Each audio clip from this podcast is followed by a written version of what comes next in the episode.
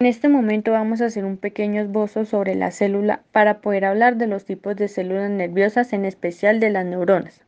Vamos a explicar que la célula es la unidad más pequeña que puede vivir por sí sola y que constituye todos los organismos vivos y los tejidos del cuerpo. Una célula se compone de tres partes principales, la membrana celular, el núcleo y el citoplasma. Existen dos tipos de células, las células procariotas y las eucariotas. Las procariotas están en el sistema más simple, habitan en organismos con más posibilidad de vida. También son unicelulares, tales como las bacterias. Las eucariotas son las más evolucionadas, son más complejas que las células procariotas. Se caracterizan por tener un núcleo bien diferenciado, por una membrana nuclear y un citoplasma con numerosos orangulares celulares. Son pluricelulares como por ejemplo las células sexuales humanas son el lo óvulo y el espermatozoide. Cuando están separadas estas células se llaman gametos y cuando están juntas se llaman cigotos. Algunas células se dividen por meiosis y otras por mitosis. Ahora vamos a hablar de la característica funcional de la célula.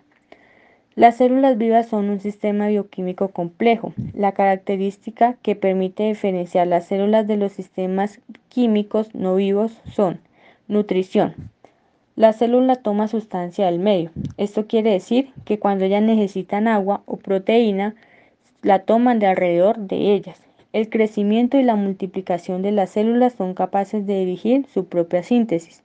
Esto significa que ellas pueden multiplicarse. Diferenciación. Muchas células pueden sufrir cambios de forma o función de un proceso llamado diferenciación celular. Eso depende de su parte, o sea, de su medio. Señalización. Las células responden a un estímulo, químico y físico, tanto del medio externo como su interior, y en el caso de las células móviles hacia determinados estímulos ambientales o dirección opuesta mediante un proceso que se denomina quiomotaxis. Es la señalización que ellas quieren transmitir. Un ejemplo, cuando hace frío, ellas quieren transmitir la señal de que está haciendo frío. O cuando una persona te toca, ellas transmiten que te acabaron de tocar. La evolución. A diferencia de las estructuras inaminimadas, los organismos unicelulares y pluricelulares evolucionan esto significa que hay cambios hereditarios que ocurren a baja, a baja, frecuencia en todas las células de modo regular, que pueden influir en la adaptación global de la célula o del organismo superior de modo positivo o negativo. Es el resultado de la evolución, es la selección de aquellos organismos mejor adaptados. El sistema nervioso central está compuesto por dos tipos de células, neuronas y células glías. Vamos a hablar de las neuronas.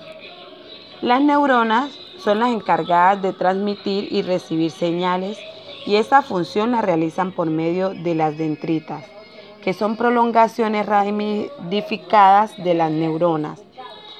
La transmisión tiene lugar gracias a que los impulsos nerviosos avanzan siempre en el mismo sentido. Estos impulsos nacen en forma de ondas eléctricas en una dendrita y recorren la neurona. Entonces se liberan sustancias químicas conocidas como neurotransmisores que ayudan a los impulsos a salir por el taxón. Tras viajar a través de la sinapsis llegan a la siguiente neurona que a su vez se prepara para transmitir de nuevo a otra tercera neurona y así sucesivamente. La sinapsis es la zona de separación que existe entre las, distintas neuronas. Estas nunca llegan a tocarse. Estructura de la neurona. Existen diferentes tipos de neurona. Por lo general su estructura está compuesta de las siguientes partes. El soma es donde se encuentra el núcleo y desde el cual nacen los tipos de prolongaciones. Dendritas son las prolongaciones que proceden del soma y parecen ramas o puntas. Esas reciben información procedente de otras células. Axón es una estructura alargada que parte del soma. Su función es la de conducir un impulso nervioso desde el soma hacia otra neurona Los axones suelen estar cubiertos con mielina, una sustancia que permite una circulación más rápida del impulso nervioso y acelera para que el mensaje llegue con rapidez a la célula o a su lugar de destino. Según la transmisión del impulso nervioso, existen dos tipos de neuronas, presináptica y la postsináptica. La presináptica es la que contiene el neurotransmisor y lo libera al espacio sináptico para que pase a otra neurona. La postsináptica es la que recibe el neurotransmisor. Las neuronas también se clasifican según su función. Pueden tener funciones diferentes dentro de nuestro sistema nervioso central y se clasifican así. Neuronas sensoriales, neuronas motoras y las interneuronas.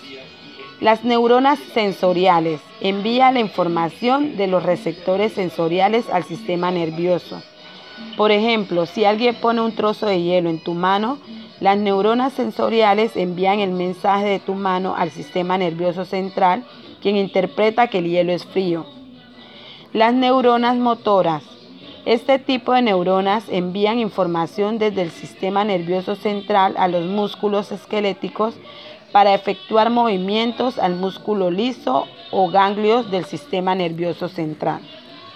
Las interneuronas o neuronas integradoras o de asociación conecta solo con otras neuronas. Se encargan de realizar funciones complejas, actúan en los actos reflejos.